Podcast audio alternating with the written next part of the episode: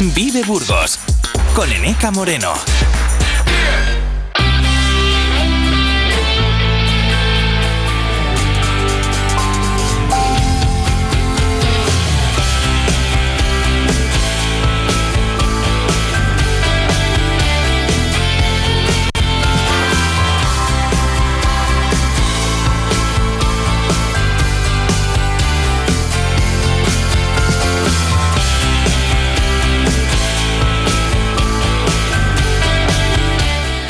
La una y siete minutos. Eh, ¿Qué tal? ¿Cómo están? Bienvenidos a dos nuevas horas eh, de directo en eh, Vive Burgos, en las que vamos a hablar de temas muy diversos. Les digo muchas veces que, como esto es un magazine, podemos dedicar una página a cada tema, ¿no? Vamos a hablar de música clásica en un entorno muy especial y a la luz de las velas, por ejemplo, pero también vamos a hablar del lanzamiento de un juego con sello burgalés vamos a hablar de alimentación y cáncer y vamos a hablar de la incidencia de la gripe.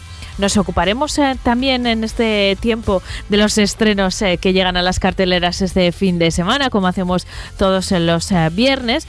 Y vamos a hablar también de emprendimiento joven a través del convenio que está a punto de firmar un año más Caja Viva con la Asociación de Jóvenes eh, Empresarios y por supuesto del carnaval que hoy arranca oficialmente. Bueno, ayer ya hubo celebraciones en el jueves de, todos, pero hoy es el eh, pregón en muchos eh, sitios. la mayoría de las actividades se concentran el fin de semana y nuestros protagonistas de hoy son los autores de las coplillas de carnaval que cada año pegan un repaso a la actualidad y a lo que está ocurriendo desde el punto de vista del humor en un periodo el de carnaval en el que, bueno, casi todo está permitido, ¿no les parece? Pues de, de, todas estas cuestiones nos vamos a ocupar desde ahora y hasta las 12. Comenzamos.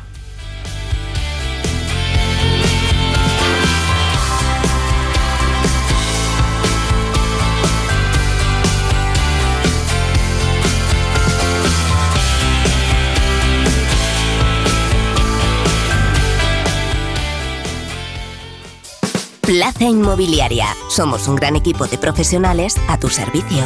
Plaza Inmobiliaria. Gestionamos todo tipo de operaciones de forma sencilla y transparente. En Plaza Inmobiliaria nos comprometemos contigo. Visítanos en calle San Lesmes 2 o calle Santiago 33. Vive Radio. Esto es Vive Radio.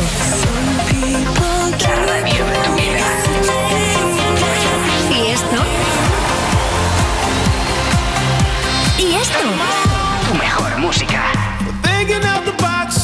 Esto también es Vive Radio. Vive Radio. Siempre con un poco más de vida.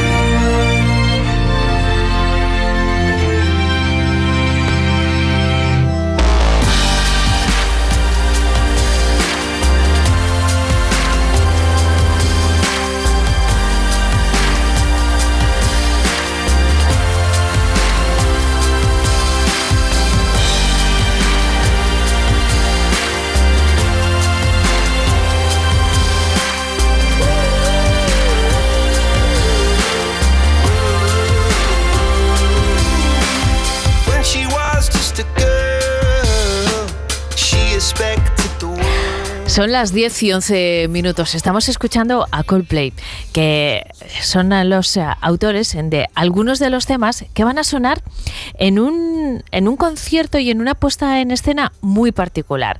Se trata de los conciertos Candlelight que llegan a, Burgos, concretamente al Palacio de la Merced, este mismo fin de semana. El eh, día 11 de febrero es la primera cita de estos eh, conciertos en el NH Palacio de la Merced con una particularidad que van a estar iluminados por velas con la música como protagonista. Yo creo que ese ambiente lo que va a proporcionar es poder escuchar eh, esta música interpretada por el cuarteto Tizona de otra manera y conectar con la música en ese entorno de forma más intensa.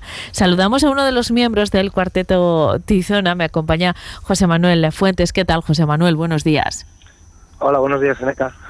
Vosotros vais a abrir eh, este ciclo eh, porque se va a prolongar a lo largo del mes de febrero y también hay eh, citas en marzo. todas ellas se van a realizar en el NH. Si te parece, vamos a, José Manuel, a repasar los detalles, luego vamos con la parte musical, pero para que la música se se sienta de una manera determinada, desde los conciertos eh, Candlelight se genera un ambiente concreto y eso implica tanto el lugar donde se celebran como la iluminación. ¿Es así?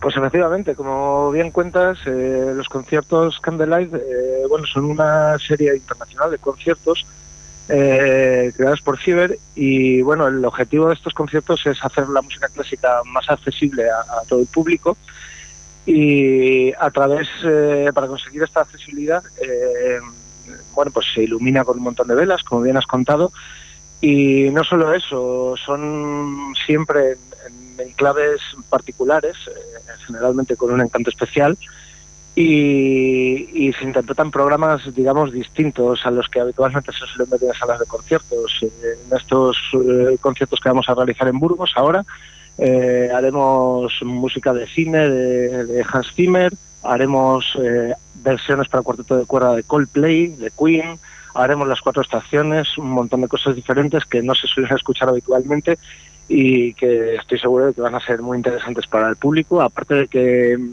los intérpretes explicaremos cosas, explicaremos mm, ciertas peculiaridades de la música, de los temas que vamos a interpretar y bueno, creo que va a ser una experiencia muy distinta y, única. Em, este tipo de conciertos funcionan mm, eh, de una forma con una estructura, vamos a decir, que se replica en diferentes eh, localizaciones, ¿no? Eh, viene con, gran éxito en otros lugares y, a Burgos llega con ese modelo un estilo de música más accesible para el público que no esté iniciado en la música clásica. Se trata de acercarles a este tipo de interpretaciones. La localización que ya hemos eh, dicho se saca de un eh, teatro. Lo que sí eh, son profesionales y, directamente relacionados con la clásica son los intérpretes. En este caso, los seleccionados habéis sido vosotros, el cuarteto Tizona, que sois músicos de clásica, ¿no?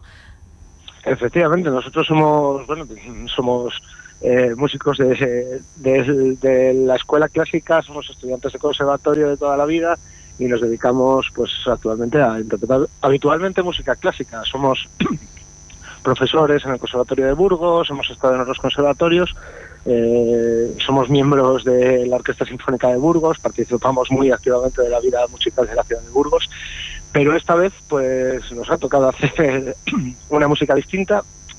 Eh, tampoco estamos muy alejados de ello porque al final todo es música y todo es un poco la misma historia. Pero es muy diferente a lo que habitualmente interpretáis, ¿no? Al repertorio que interpretáis. Eh, no sé si más sencillo o más complicado porque salís de vuestro vuestra zona de confort, por así decirlo. Sí, sí, sí, efectivamente salimos de nuestra zona de confort, pero tampoco no es más sencillo ni más complicado, es simplemente distinto. Hemos tenido que adaptarnos, llevamos un par de meses ensayando y estudiando y escuchando mucha música, desde luego, y intentando adaptar la música de una banda de pop, como por ejemplo Coldplay, que es el caso que, nos va a ocupar este domingo, junto con Hans Zimmer, adaptarlo a un cuarteto de cuerda, que no es fácil, porque una formación mm, habitual de pop, de bajo, batería, dos guitarras y voz, mm, llevarlo a un cuarteto de cuerda, pues nos faltan cosas y nos sobran otras cosas. Entonces vamos a buscar eh, acercarnos a, esa, ese estilo, a esa formación, pero sin perder de, vista que somos un cuarteto de cuerda. Entonces es una mezcla muy interesante de música clásica y música pop que me parece que, va a gustar un montón a la gente, estoy seguro. ¿Y cómo os las habéis apañado con Queen? Porque, bueno, eh, Hans Zimmer mm, es- son bandas sonoras, a lo mejor os faltan elementos, eh, como decían, o sobran otros, pero me lo imagino bastante en el eh, cuarteto, incluso Coldplay, ¿eh? a pesar de todo. Pero Queen me cuesta mucho más. Sí, sí, no, no, Ese no es es el reto. En, el- en ello estamos, es un reto para nosotros, pero bueno, lo estamos prosiguiendo, estamos con Queen, estamos ensayando, todavía nos faltan un- unas cuantas semanas para el concierto de Queen, pero estamos en ello y es muy interesante para nosotros. Es, es una, como decíamos, salir de nuestra zona de confort, pero acercarnos a una música que a todos nos encanta, desde luego, vamos, yo soy un fan de Queen acérrimo, y, y- y es muy interesante y es muy divertido tocarnos, nos lo pasamos muy bien. También estoy seguro de que esto se transmite al público, que creo que es una de las claves para que un concierto tenga éxito y la gente salga con una sonrisa en la cara. Eh, ver a los intérpretes pasárselo bien y disfrutar tocando y en ello estamos. Bueno, seguro que va a ser eh, sorprendente y una experiencia única para el público. Las citas son este, este 11 de febrero eh, a las eh, 11, este, o sea, a las 7 y a las eh, 9, perdón, eh, este domingo en el NH y luego la siguiente cita será el día 20 25 de febrero a las 9, es el, esa es la fecha del tributo a Queen en el que estáis eh, trabajando. De nuevo, el 10 de marzo, tributo a Queen. Y después, eh, la próxima, el 24 de marzo, esta vez no con eh, el eh, cuarteto Tizona, sino con eh, Rubén Ramiro, que es, por cierto, el director del Conservatorio de Música, con un tributo a Ludovico Einaudi. De nuevo, tributo al Coldplay el día 24, ese mismo día, solo que a las 9. Y se cierra con las cuatro estaciones de Vivaldi el día 7 de abril a las eh, 7 y a las eh, 9. Los conciertos duran aproximadamente una hora y además de eh, el repertorio que se sale de lo clásico y de la ubicación, eh, que es el Palacio de la Merced, lo de las velas, vosotros vais a tocar rodeados eh, de velas, ¿de qué tipo son? ¿Qué ambiente se genera? Pues eh, nosotros, bueno, lo conocemos a través de lo que nos ha contado Fiverr, la plataforma organizadora, y, y- por, bueno, viéndolo en vídeos de otras ocasiones, porque esto, bueno, viene de- de muchos lugares importantes, nuestros conciertos se llevan haciendo en América mucho tiempo, Madrid, Nueva York, Londres, eh, Estados Unidos, como digo, eh, Río de Janeiro, y, y hay, bueno, hay imágenes de ellos, es un ambiente muy especial, por lo que tenemos visto, estamos impacientes por, por participar de ello, y sí, sí, se llena de velas y... Pero y llenar es llenar, ¿eh? Cosido de velas. Llenar, sí, sí, llenar, llenar, que realmente llenar. Bueno, nosotros vamos con, con luces de atril o con iPad porque no hay luz. y sí, sí, es lleno de velas y junto con la localización, que, que bueno, que es especial, que el Palacio de la Merced es una maravilla, pues hace un ambiente, la verdad, que tenemos muchas ganas de disfrutar y que el público disfrute con nosotros. Las fechas, como has contado, el- este domingo tenemos Zimmer y Coldplay, que bueno, está ya todo vendido, eh, estamos muy contentos por ello. El 25 de febrero hacemos Zimmer y Queen. El 10 de marzo volvemos a hacer Queen. El 24 de marzo Rubén Ramiro, mi amigo Rubén Ramiro, hace Ludovico en Audi y Coldplay. Y el 7 de abril, como dijiste, Vivaldi. Mm, todas estas fechas están, están abiertas, hay todas a la venta ya en la página de Fiverr, en la página de Candlelight Concerts. Y, nada, estamos muy contentos y muy con muchas ganas de, de hacerlo y que, de- que la gente disfrute de ello como nosotros vamos a disfrutar. Les invito, por cierto, a nuestros oyentes eh, a que busquen los eh, vídeos para que vean el tipo de experiencia que estamos hablando y, cuando contamos que todo está cosido de velas, lo que significa es súper bonito, de verdad, si tienen ocasión, pues busquen eh, un vídeo para que se hagan una idea, pero claro, vivirlo en primera persona no tiene nada que ver. Antes de despedirnos, una cuestión más, José Manuel, tú eres un eh, músico eh, y un profesor de música, así que me imagino que esta idea de mm, trasladar la música clásica a personas que habitualmente no la escuchan, eh, es un objetivo que aplaudís. ¿Creéis que este es el eh, camino? Eh, nosotros ya sabes que aquí estamos muy sensibilizados también con ese tema a través, por ejemplo, de la sección que realizamos con Joaquín Carvajal cada miércoles. Estamos aprendiendo a escuchar eh, música clásica, aprendiendo a disfrutarla, sobre todo, ¿no? Seguramente no es necesario tener una formación para disfrutarla, pero, pero sí forzar un poco eh, las ocasiones para que suene, ¿no? A través de la radio, por ejemplo. ¿Tú crees que citas como estos conciertos Candlelight mm, eh, van a incrementar el interés de los asistentes partiendo de música popular a, ese viaje a la clásica? Bueno, estoy seguro de ello. Eh, tradicionalmente la música clásica se ha asociado a un ambiente un poco, digamos, selecto. Eh, los músicos, bueno, pues vamos a tocar, cuando, tocamos con la Orquesta Sinfónica de Burgos, por ejemplo, con traje y pajarita y esta imagen un poco no sé si arcaica, pero sí quizá un poco elitista o extraña quedamos, mm, eh, creo que esta imagen tampoco ayuda mucho a la, democratización de la música clásica y, esto es una labor que nos corresponde a los músicos. Todos estamos, vamos, todos mis compañeros, toda la gente que conozco de, de este mundo, estamos muy concienciados con la importancia de hacer accesible la música clásica a toda la gente porque bueno porque es una maravilla y, hay que disfrutarla. En la radio en vuestra radio sé me consta que estáis haciendo una labor muy importante con mi amigo Joaquín al que le mando un abrazo desde aquí y el conservatorio también está muy implicado en esto a través de un montón de programas distintos el equipo directivo con Rubén Ramiro mi amigo también al que mando un abrazo a la cabeza hace una labor encomiable.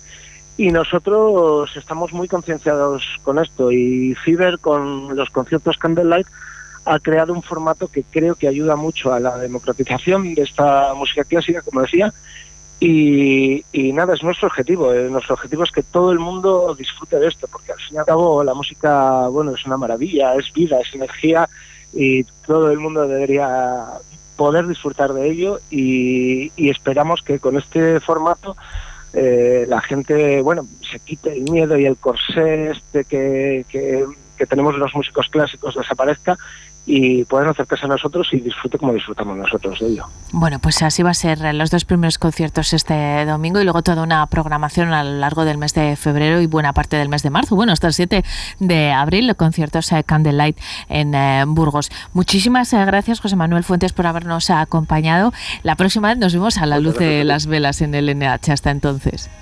Allí nos vemos. Perfecto. Muchas gracias.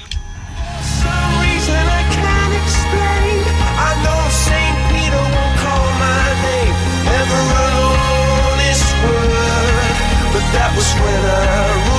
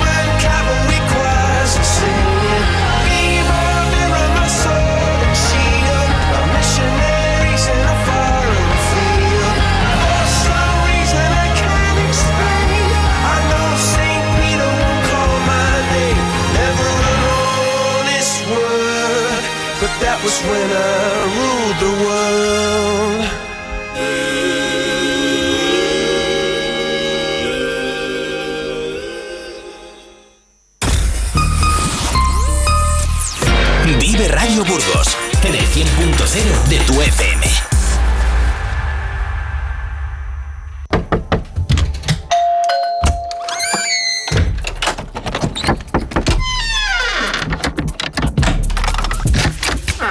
El universo digital de tus hijos e hijas es todo un mundo. Más puertas abres, más lo entiendes. Descubre cómo en FAD.es.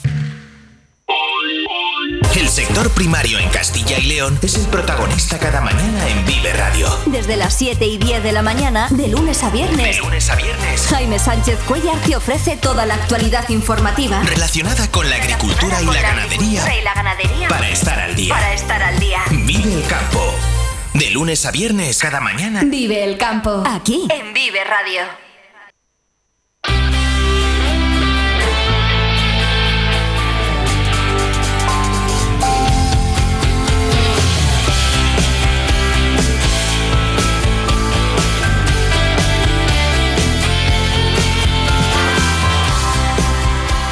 Como es habitual eh, los eh, viernes, llega el momento en, eh, Vive Burgos de hablar de mundo friki, solemos titular así a muy grandes rasgos, aunque hoy vamos a concretar un poco más. Y decimos esto con el mejor de los ánimos respecto al término. Ya saben que aquí promocionamos la cultura friki como cultura, exactamente, como cultura masiva. Hablamos de cómics, hablamos de juegos de mesa, repasamos la actualidad de este ámbito, ya sea audiovisual o en forma de ferias, o como hoy, hablando de un lanzamiento en eh, concreto.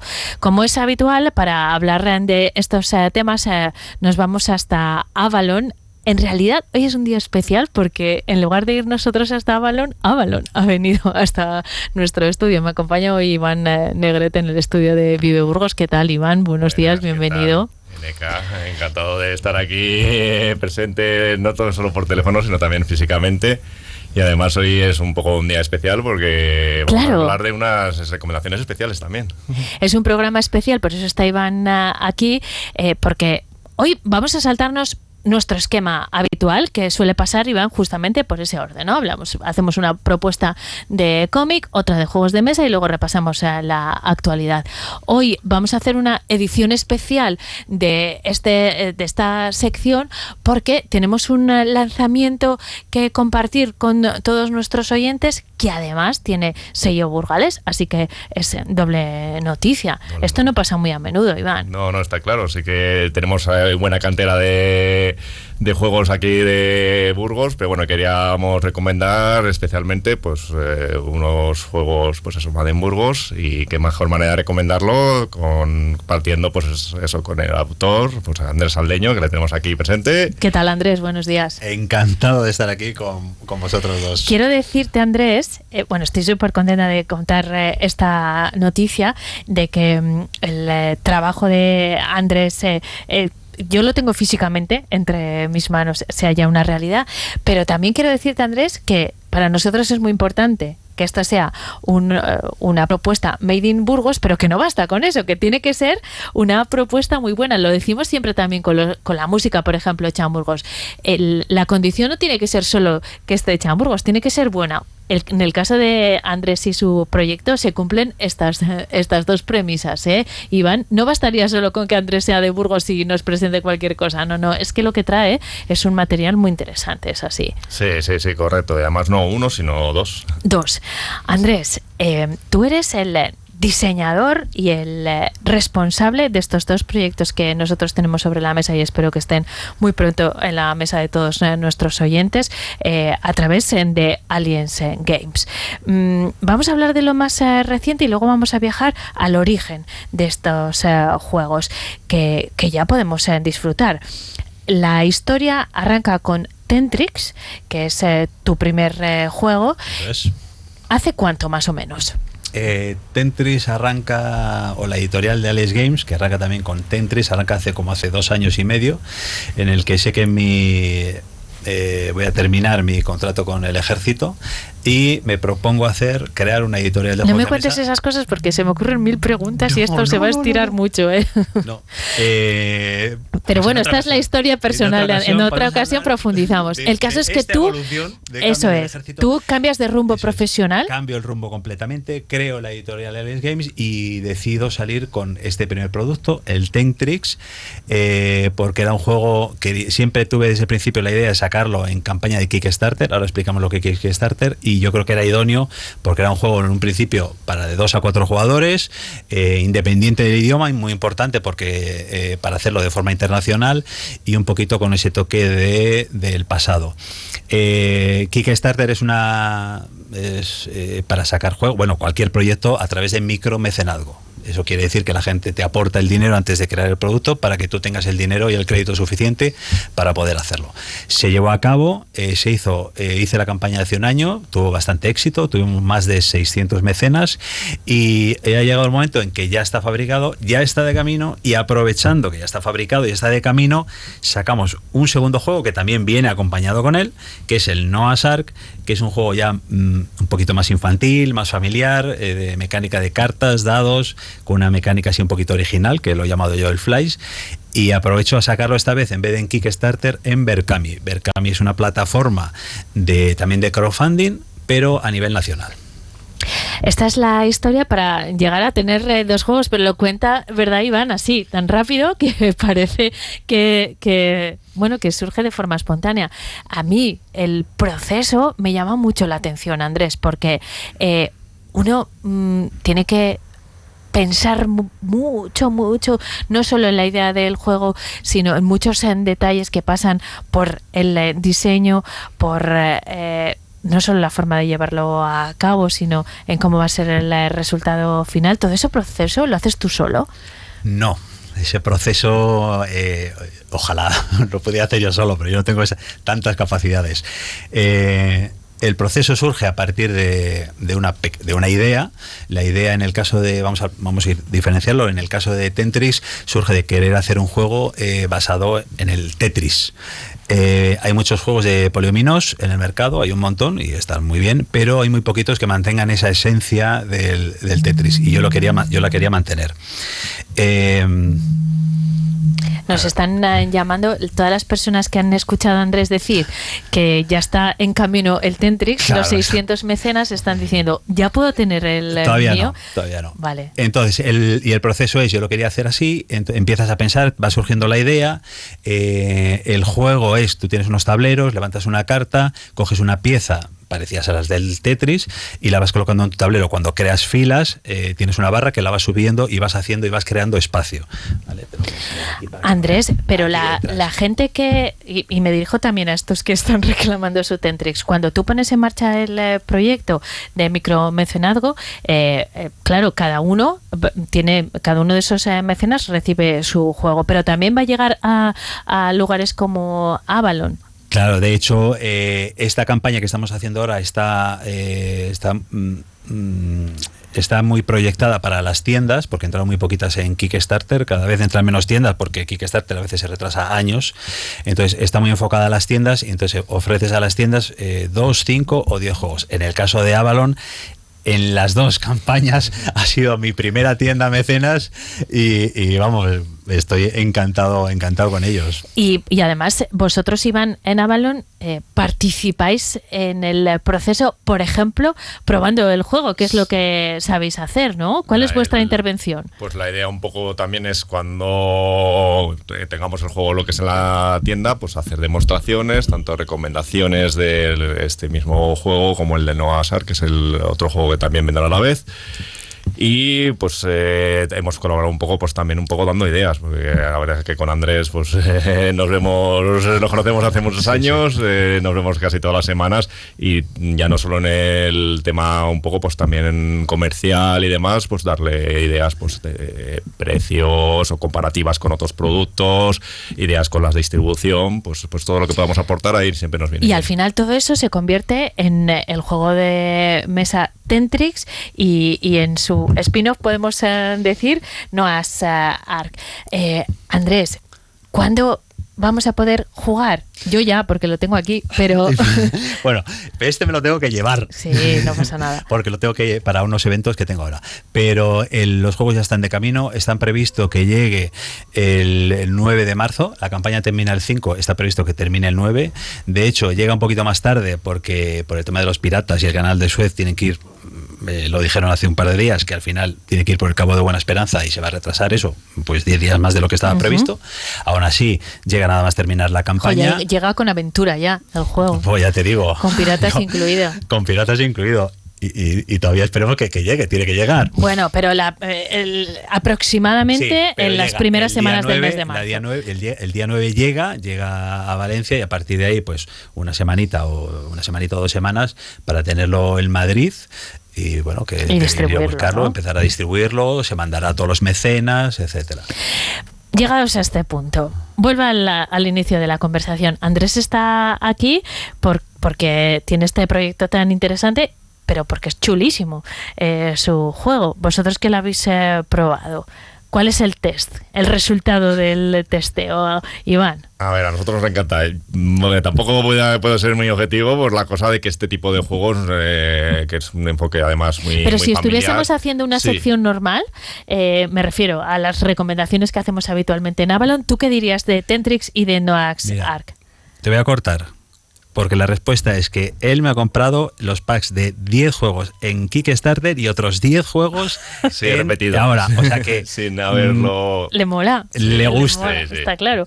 Pero eh, si tuvieses que hacer esta recomendación a los oyentes, como hacemos todas las semanas, ¿cómo describirías tu Tentrix? Pues eh, juego familiar, eh, ágil de jugar, las partidas pues para todo tipo de públicos, unas reglas sencillas pero muy dinámicas y eh, en total evolución, o sea que puedes eh, jugar 10 partidas y descubrir mecánicas y o- objetivos, estrategias un poco diferentes en cada partida, con además con los tableros nuevos que le da lo que es una variedad y una doble pues eh, enorme el juego. Y en el caso de Noax, Noah's Ark, eh, es una extensión, podríamos eh, decir, No, es de Tentrix. ¿no? completamente diferente, no tiene vale. nada que ver. Es Aprovechas independiente. la estructura, en realidad, es. pero es un juego completamente independiente. Es- Háblanos es un juego de él. diferente, es un juego para de 2 a 5 jugadores a partir de 5 añitos y entre 15 y 20 minutos. Eh, con 5 añitos pues tienen que jugar niños de su misma edad, pero a partir de 8 años pueden jugar ya los niños con los adultos y, y puede ganar cualquiera. La gracia del juego, la gracia del juego es la mecánica que yo he llamado Flies, que es muy sencilla. Tú sacas unas cartas que tienen pres- presentada unos animales, lanzas tantos dados como animales hagan en esa carta y tienes que, esto es velocidad, tienes que mover el dado lo más rápido que puedas con el dedo índice hasta que consigas las caras de arriba de los dados que coincidan con las caras que aparecen en la carta. Mm. El más rápido se lleva la carta y los puntos de victoria. Y luego tenemos diferentes cartas de flies, que puedes hacerlo con el pulgar, con el puño, con los nudillos, con la mano zurda, con la mano no dominante, digamos. Entonces es divertidísimo, es divertidísimo. Qué bueno. Oye, Andrés, visto lo que has aprovechado el tiempo entre Tentrix y Noah's Ark, eh, nada, en unos meses de, igual te tenemos aquí con otro juego. Ya estoy, ¿no? ya estoy ¿Te con el diseño del siguiente. Es que ya estamos con el diseño porque el diseño lleva muchísimo tiempo. Lo estoy haciendo con Iván de eh, Y Studio y entonces tienes que hacerlo para, para acelerarlo. El diseño es lo que más tiempo lleva, lleva muchísimo tiempo. Estamos hablando de la parte más estética, ¿no? O sea, sí, sí, sí, sí. el- la ilustración, la digamos, todo el tema de la ilustración, los colores, Eso es. claro, pero que es determinante en en un juego de estas características. Y cada vez más, porque cada vez la gente se, se fija más en, en que sea bonito, en que esté bien, en que los tableros sean más, más grandes, que las cartas sean mejores, que la ilustración sea más bonita, Claro. ¿sabes? Entonces, bueno, la verdad que, que yo me he volcado siendo los primeros juegos, se ha volcado en que la ilustración, mm, que cuesta mucho dinero y es muy caro, eh, sea muy acorde con el juego y las calidades mm, son espectaculares. Ayer, el otro día lo hablaba con Iván de que el juego sale en PvP en tienda 40 euros. Iván lo va a tener más barato, lo comprarlo en la tienda de Iván, de Avalon. eh, pero es un juego de 45 o 50 euros, que con las calidades que tiene habría costado más. Bueno, pues eh, nos eh, veremos eh, cuando llegue ese nuevo lanzamiento. De momento vamos a disfrutar este. Esperemos que se cumplan los eh, plazos y que no solo los mecenas, sino que muchas más eh, personas reciban su Tentrix y, aprovechen para llevarse también Noah's Ark. Muchísimas gracias, Andrés. Felicidades, porque esto es un gran logro sacar adelante este proyecto y además que sea tan chulo y tan divertido el juego, mucho más. Iván, no todas las semanas llegan lanzamientos como este. Pero bueno, de vez en cuando visítanos, aunque, claro. aunque sea sin juego. Tú- y, lo mismo te digo, ¿eh, Andrés, que hablamos todas las semanas de actualidad eh, a través de, de Avalon. Sé que sabes mucho también de ese tema, así que cuando quieras la compartes con ah, nosotros. Nos encontramos el próximo viernes y, y mantenernos informados de que se cumplen los plazos para que nosotros podamos transmitirlo también, ¿de acuerdo? Eso es. Andrés eh, Saldeño, Iván Negrete, muchas gracias por habernos acompañado. Nosotros seguimos en eh, Vive Burgos.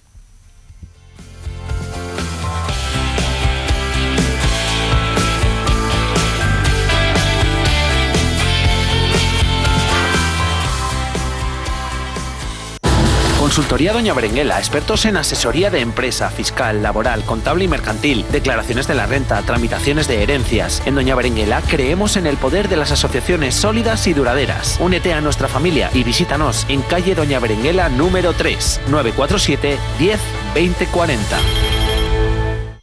Vive Radio. Esta Esto es Vive Radio.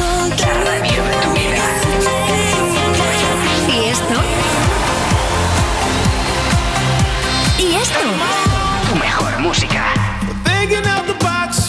Esto también es Vive Radio. Vive Radio. Siempre con un poco más de vida. Vamos, un poco más. Ya casi estamos conseguido. Tras la cuesta de enero, llega un febrero de oportunidades con los 10 días Nissan. Ven a tu concesionario Nissan del 2 al 13 de febrero y aprovecha las mejores ofertas para estrenar un Nissan con entrega inmediata. ¡Corre que se acaban! Acércate a tu espacio Nissan. Ibermotor de Santiago. El sector primario en Castilla y León es el protagonista cada mañana en Vive Radio. Desde las 7 y 10 de la mañana, de lunes a viernes. De lunes a viernes. Jaime Sánchez Cuellar te ofrece toda la actualidad informativa. Relacionada con la agricultura y la ganadería. Y la ganadería. Para estar al día. Para estar al día. Vive el campo. De lunes a viernes, cada mañana. Vive el campo. Aquí. En Vive Radio. ¿Listo para un amor que dure kilómetros? Este mes en Dursan, enamórate de tu coche de ocasión y nosotros te regalamos dos años de mantenimiento gratis, porque las historias de amor duraderas son las que se cuidan. Visítanos en Dursan, carretera Madrid-Irún, kilómetro 234, en Burgos y consulta condiciones en automotordursan.com. No es nuevo, es Dursan.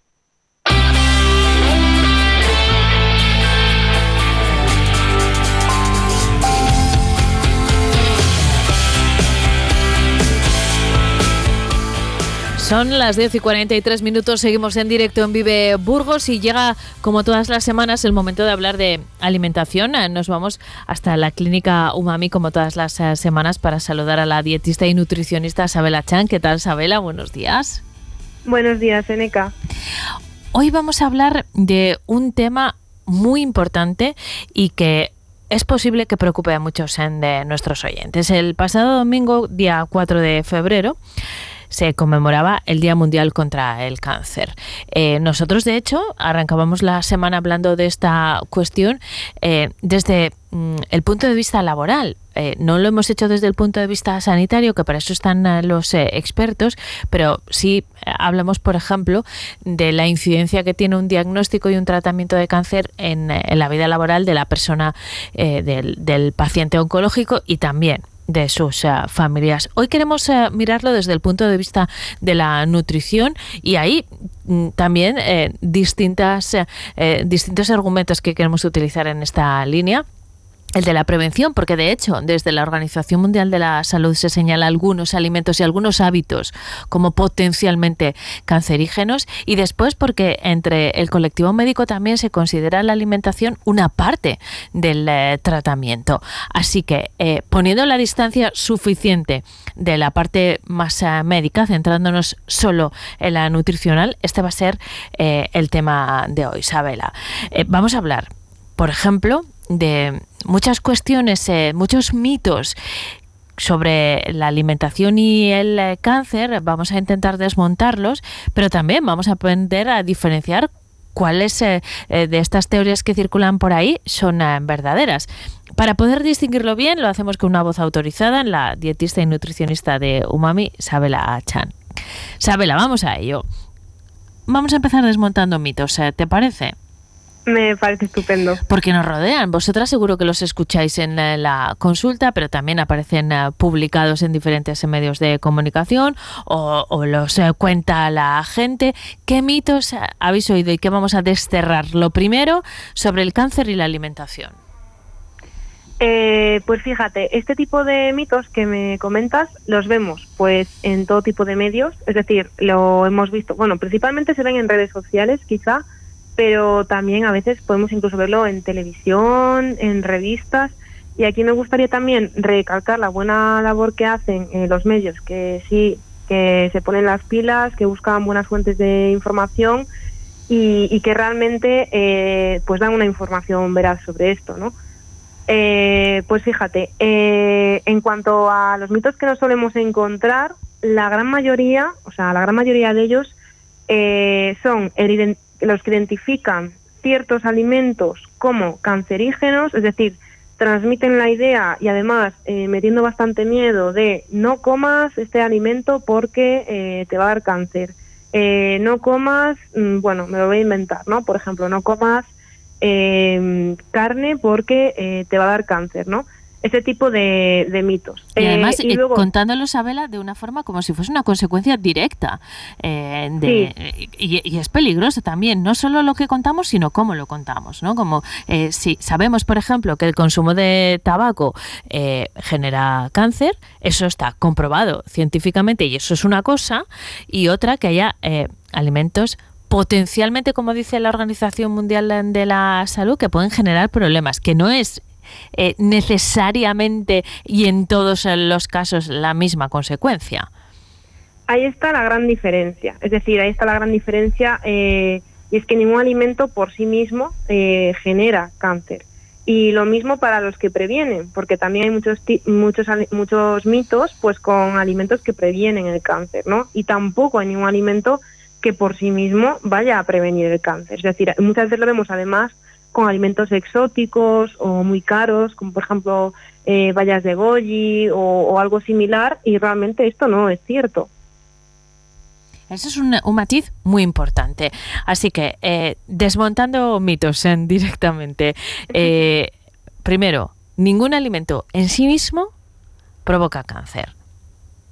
No, ningún alimento en sí mismo ni lo provoca ni lo previene. Ni lo provoca ni lo previene, muy importante también. ¿Qué más, Abela?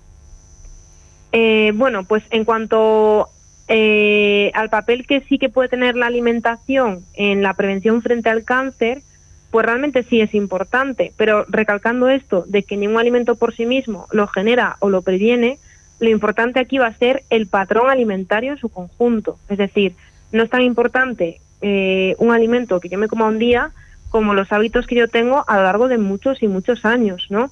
El cáncer al final, pues es una enfermedad, o incluso podríamos decir un grupo de enfermedades, pues son todos muy diferentes, multifactorial.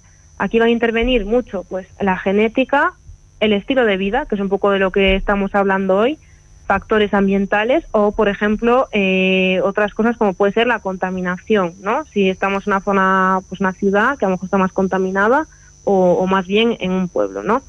Eh, esto es lo que en su conjunto podría favorecer la aparición de cáncer o ayudarnos a prevenirlo en cierta medida, pero nunca de forma total.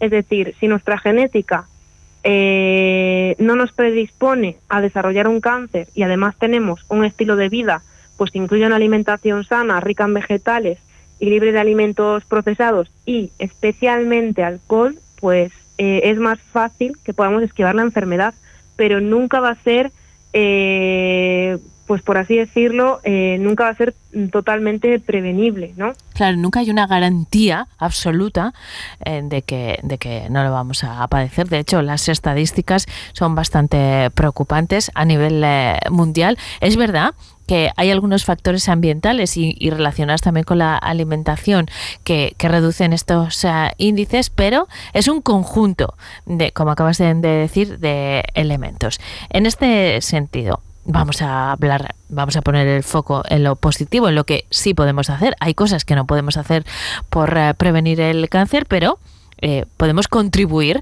de alguna manera a través de la alimentación. Así que, ¿qué alimentos son los que debemos eh, reducir en nuestra alimentación para también reducir nuestras posibilidades de desarrollar la enfermedad, Sabela? Bueno, pues aunque estuviésemos hablando antes de patrones alimentarios, como tú dices, pues la, la OMS sí que señala que hay algunos alimentos que aunque no causen cáncer por sí mismos, sí que contienen moléculas o componentes que están indiscutiblemente ligados a determinados cánceres, ¿vale? Es decir, sí que hay ciertos tipos de alimentos que están ligados a la aparición de este tipo de, cánceres, pero por supuesto siempre va a ser pues dentro de un contexto y pues con un patrón de consumo elevado y, y más crónico, ¿no? Entonces, eh, voy a poner el primero sobre la mesa, que creo que ya quizá todos lo conocemos, pero bueno, el tema del alcohol. Eh, esto va a ser fundamental. Es decir, si hay un alimento que está muy ligado a la aparición de, de cáncer y, y que además eh, no existe una dosis segura en, su consumo, es decir, cualquier cantidad de alcohol que yo tome eh, va a aumentar mi riesgo de poder padecer esta enfermedad, eh, pues es el alcohol, ¿no? Que está ligado al final a muchos tipos de cánceres diferentes, es, es, decir, el de boca, el de faringe, el de laringe, el de esófago, el de hígado, el de mama, el de colon y también el de recto. O sea, son muchos tipos de cánceres diferentes. Entonces, es fundamental, si quiero, eh, pues por así decirlo, tener menos papeletas para desarrollar esta enfermedad, reducir o incluso mejor eliminar el consumo de alcohol. Luego, por otro lado, tendríamos lo que es la carne procesada, que está asociada con mayores tasas de cáncer de colon y de recto. Y aquí quiero destacar también que, que aunque en España pues hay embutidos que pueden estar muy ricos, eh, tenemos eh, jamón eh, jamón serrano que, que bueno pues está muy bueno, ¿no? Pues que a nivel nutricional eh, realmente sí también se considera una carne procesada y también estaría ligada eh, por su consumo eh, habitual a la aparición de, cáncer de colon y de recto, ¿vale? Entonces cualquier embutido que comamos, salchichas, hamburguesas, tipo de carnes procesadas, pues también suponen, suponen un problema, ¿no? Esto es importante porque son además alimentos que están muy, muy asociados a, a, un, a, un, consumo habitual y, y, bueno, es difícil ¿eh? renunciar a ellos, pero hemos hablado más veces de este tipo de, de productos de carne procesada, no solo ligado al cáncer, sino a, a una alimentación uh, saludable. No son muy saludables, eso lo tenemos uh, claro, Sabela, pero en este caso, eh, ligados al cáncer, pues serían alimentos a evitar. Insistimos, no significa que en sí mismos provoquen cáncer.